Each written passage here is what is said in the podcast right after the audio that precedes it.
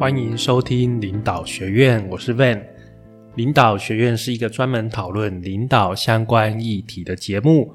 我们的目标是让社会更多领导力，让世界更美好。今天是第十二集，我们要来讨论教练比尔·坎贝尔。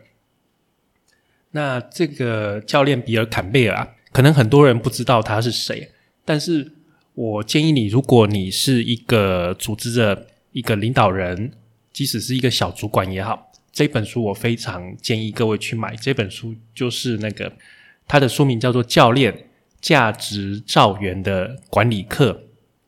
这本书我看了之后，觉得真的是非常受用，所以我今天跟大家介绍一下。首先就是这个人，这个人比尔·坎贝尔这个人，大家可能不知道他是谁哦，因为他本人他并不是一个一个像是企业家或是一个领导人这样子哦。就是没有没有这样有名，但是让他让他很受人尊敬的原因，是因为他指导了他教练了很多非常有名的领导人哦，包括了那个 Google 执行长艾利克史密特，跟 Facebook 的那个祖克伯格，还有 Amazon 的贝佐斯，还有 Apple 的贾伯斯，跟现在执行长库克，都是给他教练过的。执行长，所以他可以说是执行长的老师，执行长的教练哦。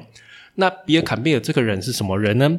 他其实啊，之前他早期早年的一个职业生涯都是在做美式足球教练啊。然后啊，后来四十多岁的时候，他进了苹果，他拍了一个 Apple Two 的一个广告，一九八四那个还蛮有名的一个广告。后来就担任苹果子公司的一个执行长。那后来这个子公司啊被分拆，他也离职。到了一九九四年，他去做一个裁节软体的执行长，一直做到两千年交棒。然后呢，他就受到一个投资公司老板的一个邀约，去做这个投资公司的专业教练。这个投资公司想要投资一家企业的时候啊，他会找这个教练。去教那个公司的执行长，去教练，去引导这个公司的执行长哦。那我们刚刚有讲哦，他是担任非常多知名大企业的执行长的一个教练。那这一本书啊，这个教练价值造园的管理课啊，这本书是由就是我们刚刚讲 Google 执行长艾利克史密特跟两位 Google，他两位总共三位 Google 的人。写出来一本书，所以里面都是他们在 Google 的时候啊，受到这个教练比尔·坎贝尔的一个指导所记录下来的故事。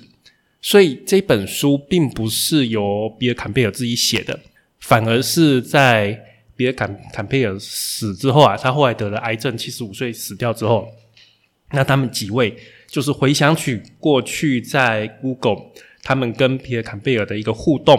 然后把这些互动的故事写下来，然后归纳出就是比尔·坎贝尔为什么这个人呃这么深得人心？那他是怎么样带领他们去创造这个团队的氛围的？这个这个一些一些小故事，总共有蛮多小故事的。那一个一个看，我觉得是收获蛮多的，所以我很建议大家去买。所以如果你的书架上还没有这本书，真的是很推荐你去买哦。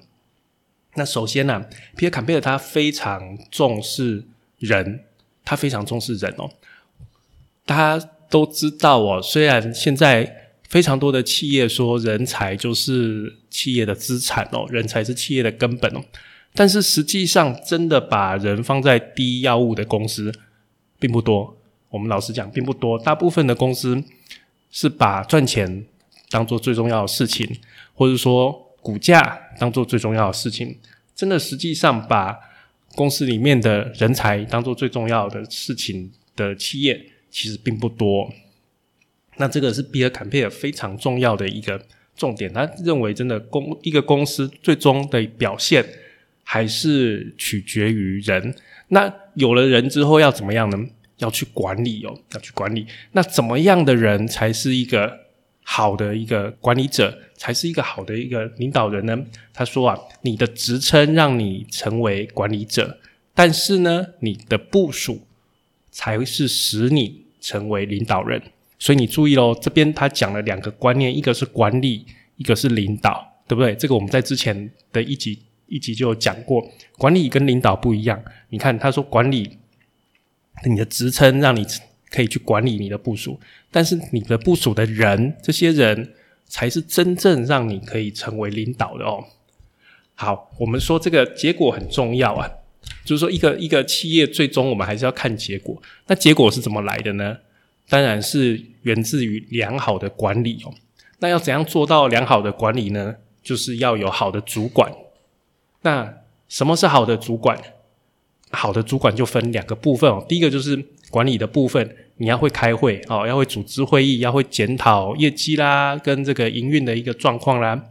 那第二个部分就是领导的部分，你要懂得在一对一指导部署的时候，协助他们保持在正确的方向。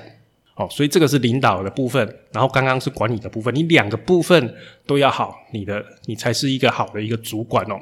成功的人呢，可以把公司经营好，因为他们做事情有条理，那也会去设立一个良好的工作流程，确保公司里面每个人都做他们应该做的事情，然后负起责任。同时啊，他们也知道怎么样去雇很好的人才，然后正确的评估这些人的表现。然后要给予建设性的回馈或者说建议，那最后他们还会付很好的薪水留住人才哦。好，那如何凝聚人才？如何让他们在你打造中的环境成长茁壮，拿出最好的表现呢？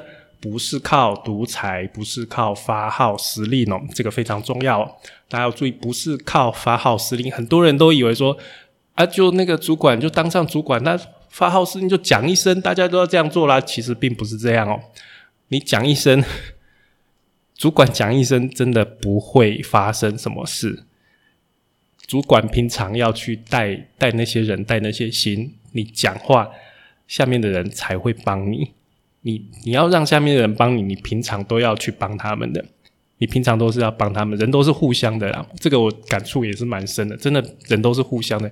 像我一开始当主管的时候，真的我觉得我喊东，没什么人理我，真的没有什么人理我，我真的觉得是蛮孤独的。那一一开始嘛，你其实跟，因为我是空降来的，一开始我真的跟这里的干部没有什么，没有什么交集，没有什么交情，所以真的是我喊的时候，他们真的是虚应一下故事，就是说该做的他们是会做了，但是。有一些就是应付过去这样，但是感那个感受是很很明显的。但是过了一阵子，就是他们发现说，我很多事情我会帮他们，他们有困难的时候，我会陪着他们一起处理。过了一阵子，真的过了一差不多两年吧，过了两年他们才真正的认同我，就说这些我的部署才真的认同认同我。那那个时候开始，我就慢慢就觉得说我在讲话，他们。真的是会帮我，所以真的不是靠说，诶，大家想象中就总统一声令下，但是全全全台湾整个国家都要怎么样做，不可能的事情，真的不可能的事情，是有效的，但是还是要靠领导人平常的一个累积，才让才会让大家真的是心甘情愿的帮你做事，替你一起往同一个方向的一个一起走啊。那他这边说啊，要。要让大家和你在一起的时候，觉得自己的价值是被看重的。那怎么样让部署觉得自己价值被看重的呢？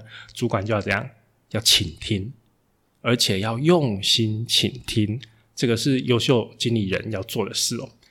这边我是觉得，就是说他这边讲说要倾听，那但是我这边要提另外一个我的想法。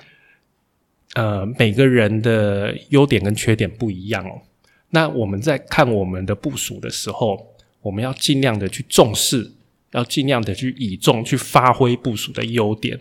那不要太在意部署的缺点，就尽量你在安排工作的时候，尽量避开他的缺点，这样就好了。不要去太太一直执着在说，哎，你就是这个人，就是有这个缺点，怎么样，怎么样，这样久了，这个对事情、对公司一点帮助都没有，而且。例如说，诶，假如一个人他已经做到四十岁甚至五十岁，他的个性大概就是这样，你跟他讲也是没有用的。不要，我是觉得不要浪费时间，不如说去开发他很好的地方。他真的是表现很好，他的专长的地方，那我们在这个专长的地方拿出来贡献，那这样对公司也好，对他也好，是一个双赢。好，当然，如果他的缺点是在道德层面哦，或者说违违反法规，这个当然是不可以接受的。但是我说，一般的一个人不可能只有优点没有缺点的，我们毕竟是人，不是神。然后，那你假如是说尽量的往部署的优点去发展、去推展你的业务的话，那部署当然会觉得说。为我这个人很有价值啊，主管很重视我这个优点，而且我也对公司很有贡献，那他自然就很有成就感，他就怎么样？你的公司、你的团队的气氛就会很好。好，这个是我的一点一点补充啊。好，好，那比尔的也讲说除了倾听之外啊，也要问，也要会问大量的问题。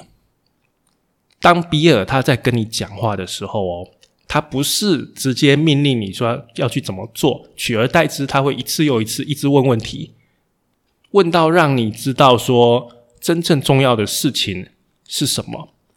所以他是就是说他的方式，他并不是去直接叫你说，诶，直接往东，我叫你往东，往这个地方马上这样走过去啊，以这个速度每分钟多少米这样走过去，不是。比尔他的做法是说，他问你说。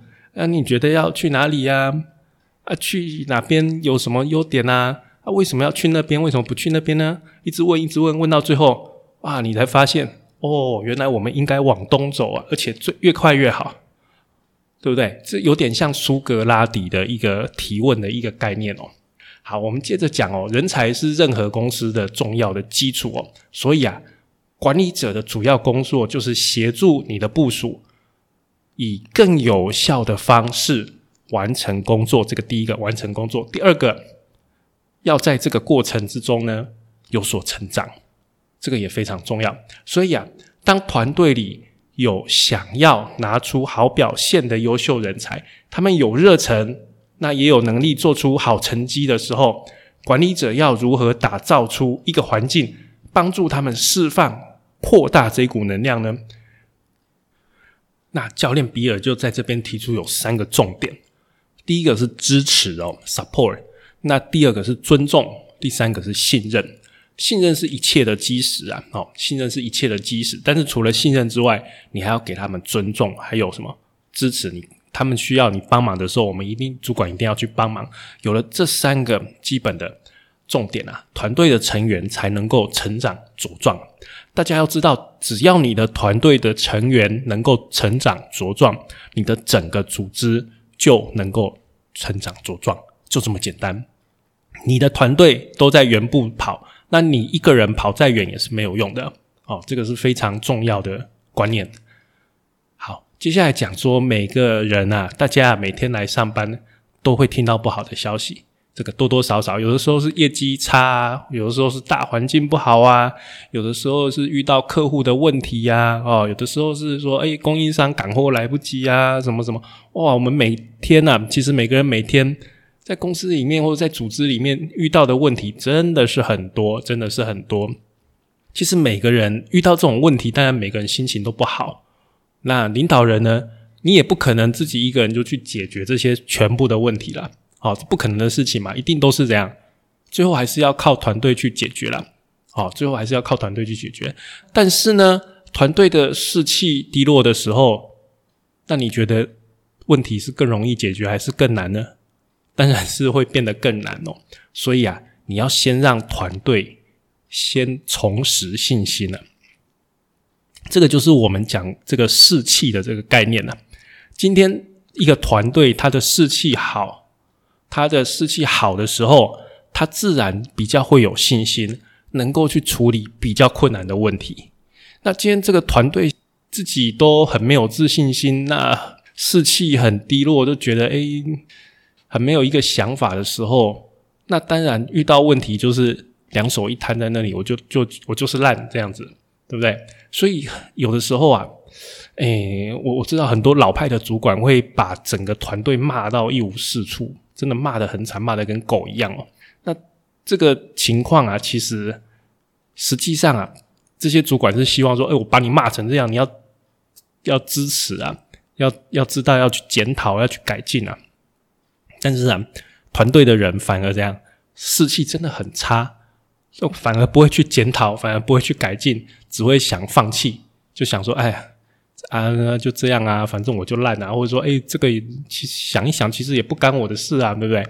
但我们也不能说，哎，不分青红皂白，你做得好，做得不好，都去鼓励你嘛，这不可能的事情嘛。哦，但是就是说，就事论事哦，做错的事情，你要知道说是哪里做错，那我们还是重拾信心，大家一起去往这个方向找一个方向去把它改进。我认为是这个，这个是比较好的一个方式哦。那假如今天是面对到一个新的问题或是新的机会的时候，主管最重要的是啊，就是一定要确保有一个适合的团队。那这个团队要有足够的资源，而且啊，要有足够的能力，然后而且有心正在努力去处理这个问题或者机会。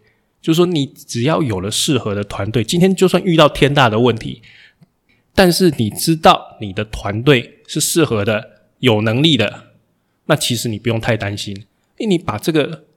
问题留给他们，可能对他们来讲只是说有挑战性，他们可以反而可以借着这个问题，借着这个机会去成长，你知道吗？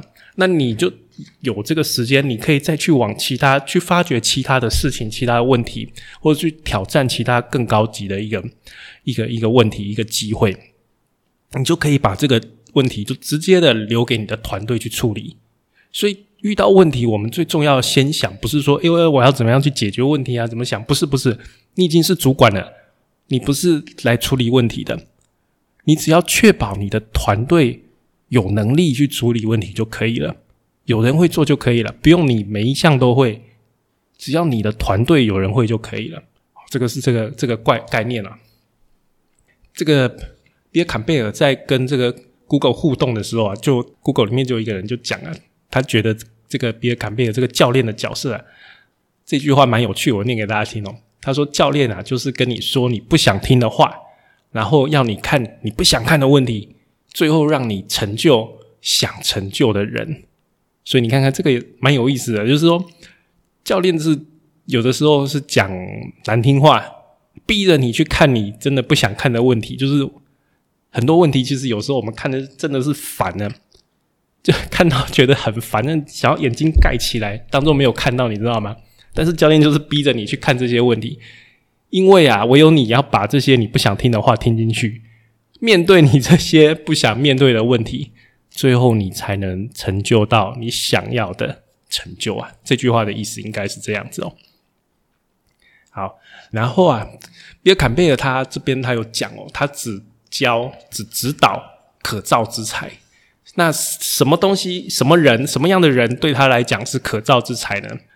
诚实、谦逊、努力、坚持，然后对学习永远保持开放的态度，有以上五项特质的人，他才愿意指导。所以你只要是不诚实啊、爱说谎啊，或者说很臭屁啊、很骄傲啊、啊不努力、懒惰懒哦，或者说做事情做一下就放弃，那对学习啊就。不开放啊，都很不想学。这种人啊，只只要其中一项，基本上比尔·坎贝尔他不指导你的，他不理你的，因为他觉得对牛弹琴，把时间花在这些人身上根本浪费时间，好吧？所以我们大家要要要注意这五个特质哦。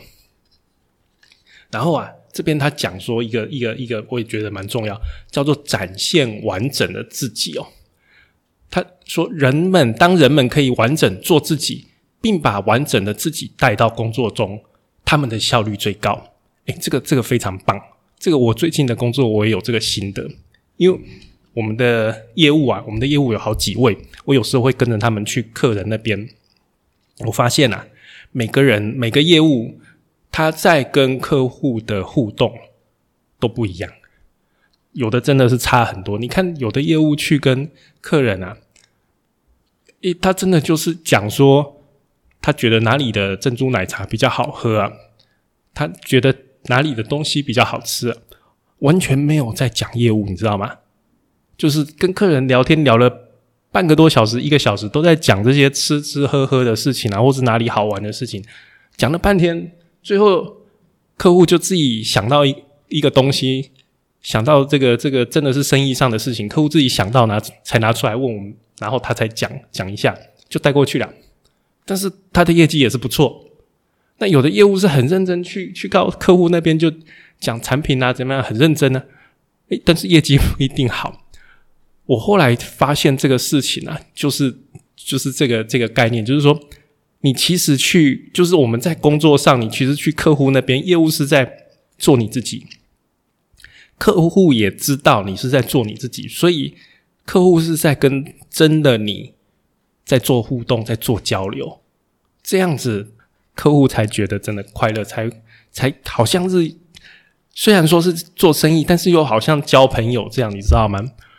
所以我真的觉得他这个讲的很对，就是你真的是在你工作里面做自己，然后把完整的自己带到工作里面的时候啊，这个时候真的是成果是最好的。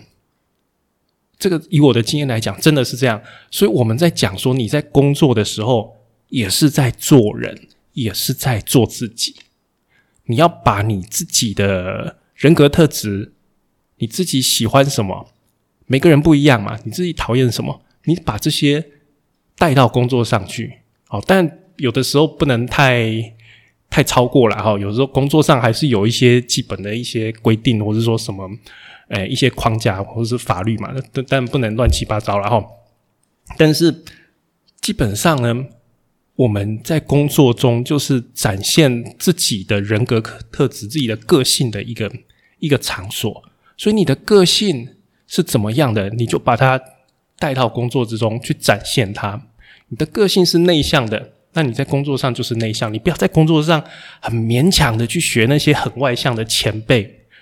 你觉你你在你看起来，你好像觉得说，哎，那些很外向的前辈业务做得很好啊。我是新的业务，虽然我个性很内向，但是我要向他们学习，我要改变自己。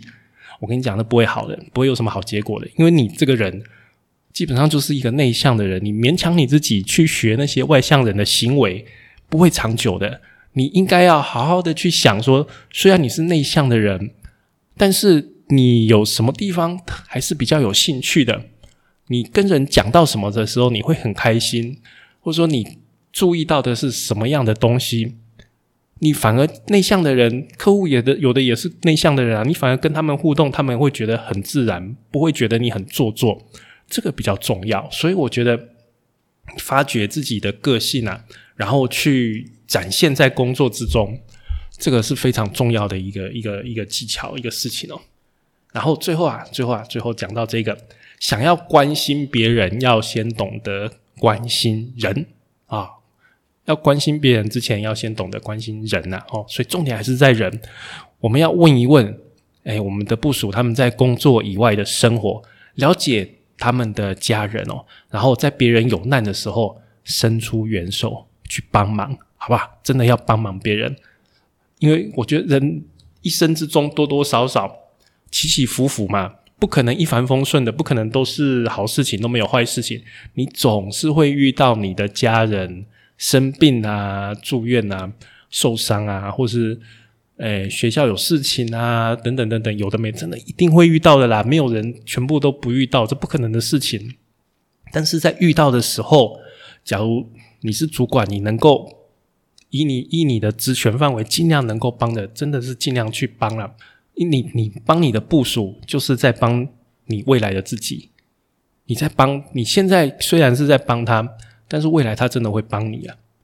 所以我觉得真的这个真的是不需要去考虑，能的话尽可能的去帮大家，因为大家来工作是一回事，但是真的家里还是要顾。另外就是说，你必须要真正的对你的部署、对别人、对这些人感到兴趣。我们刚刚讲说，你要去问在工作以外的生活，为什么？当一个主管，我了解你工作上的事情，不是就好了吗？我为什么要去了解你工作以外的生活？还问你的家人，那不是去侵犯到部署的隐私？这样这样好吗？其实这不是说侵犯隐私啊，这个是让你身为一个主管，你要真真正正的对你的部署，对这些人。对对这些人本身感到兴趣，那你对一个人感到兴趣，就好像你以前在交男朋友、在交女朋友一样，你是不是对他的一切事情都很好奇？他的爸爸妈妈是谁？以前是做什么职业的？他有没有兄弟姐妹？他有没有小孩？他几岁了？在学校念的怎么样？然后喜欢吃什么东西？最近有一个什么电视，有一个什么电影啊？他们有没有一起看？或者说，这个附最近他们家附近开了一家新的店，诶，你们有没有去看过？有没有去做过？最近我们那边有什么东西好吃的？你们去吃过没有？啊，你们最近遇到什么事情啊？你们家里好不好啊？孩子怎么样啊？就是这样子的去去问，因为你对他本身感到兴趣，那自然你就会想要去问这些事情，然后去了解。那其实你的部署在被你问的同时，他一边讲，他一边就会感受到你是真的在关心他，你真的是对他很有兴趣，你不是感觉只是在工作上面利用他，好不好？这个是最忌讳的一点，就好像被公司利用一样，好像就像一块抹布被公司那个擦完脏东西以后就丢在旁边，这个是一个部署最不想一个员工最不想最不想遇到的事情。好，那这个就是我们今天讲的这个比尔坎贝尔，因为它里面有太多小故事了，所以我里就只找说一些我觉得比较有意思的，我觉得比较有共鸣的点拿出来跟大家讲哦。好，这个我们就今天的节目就到这边为止喽，谢谢各位，谢谢。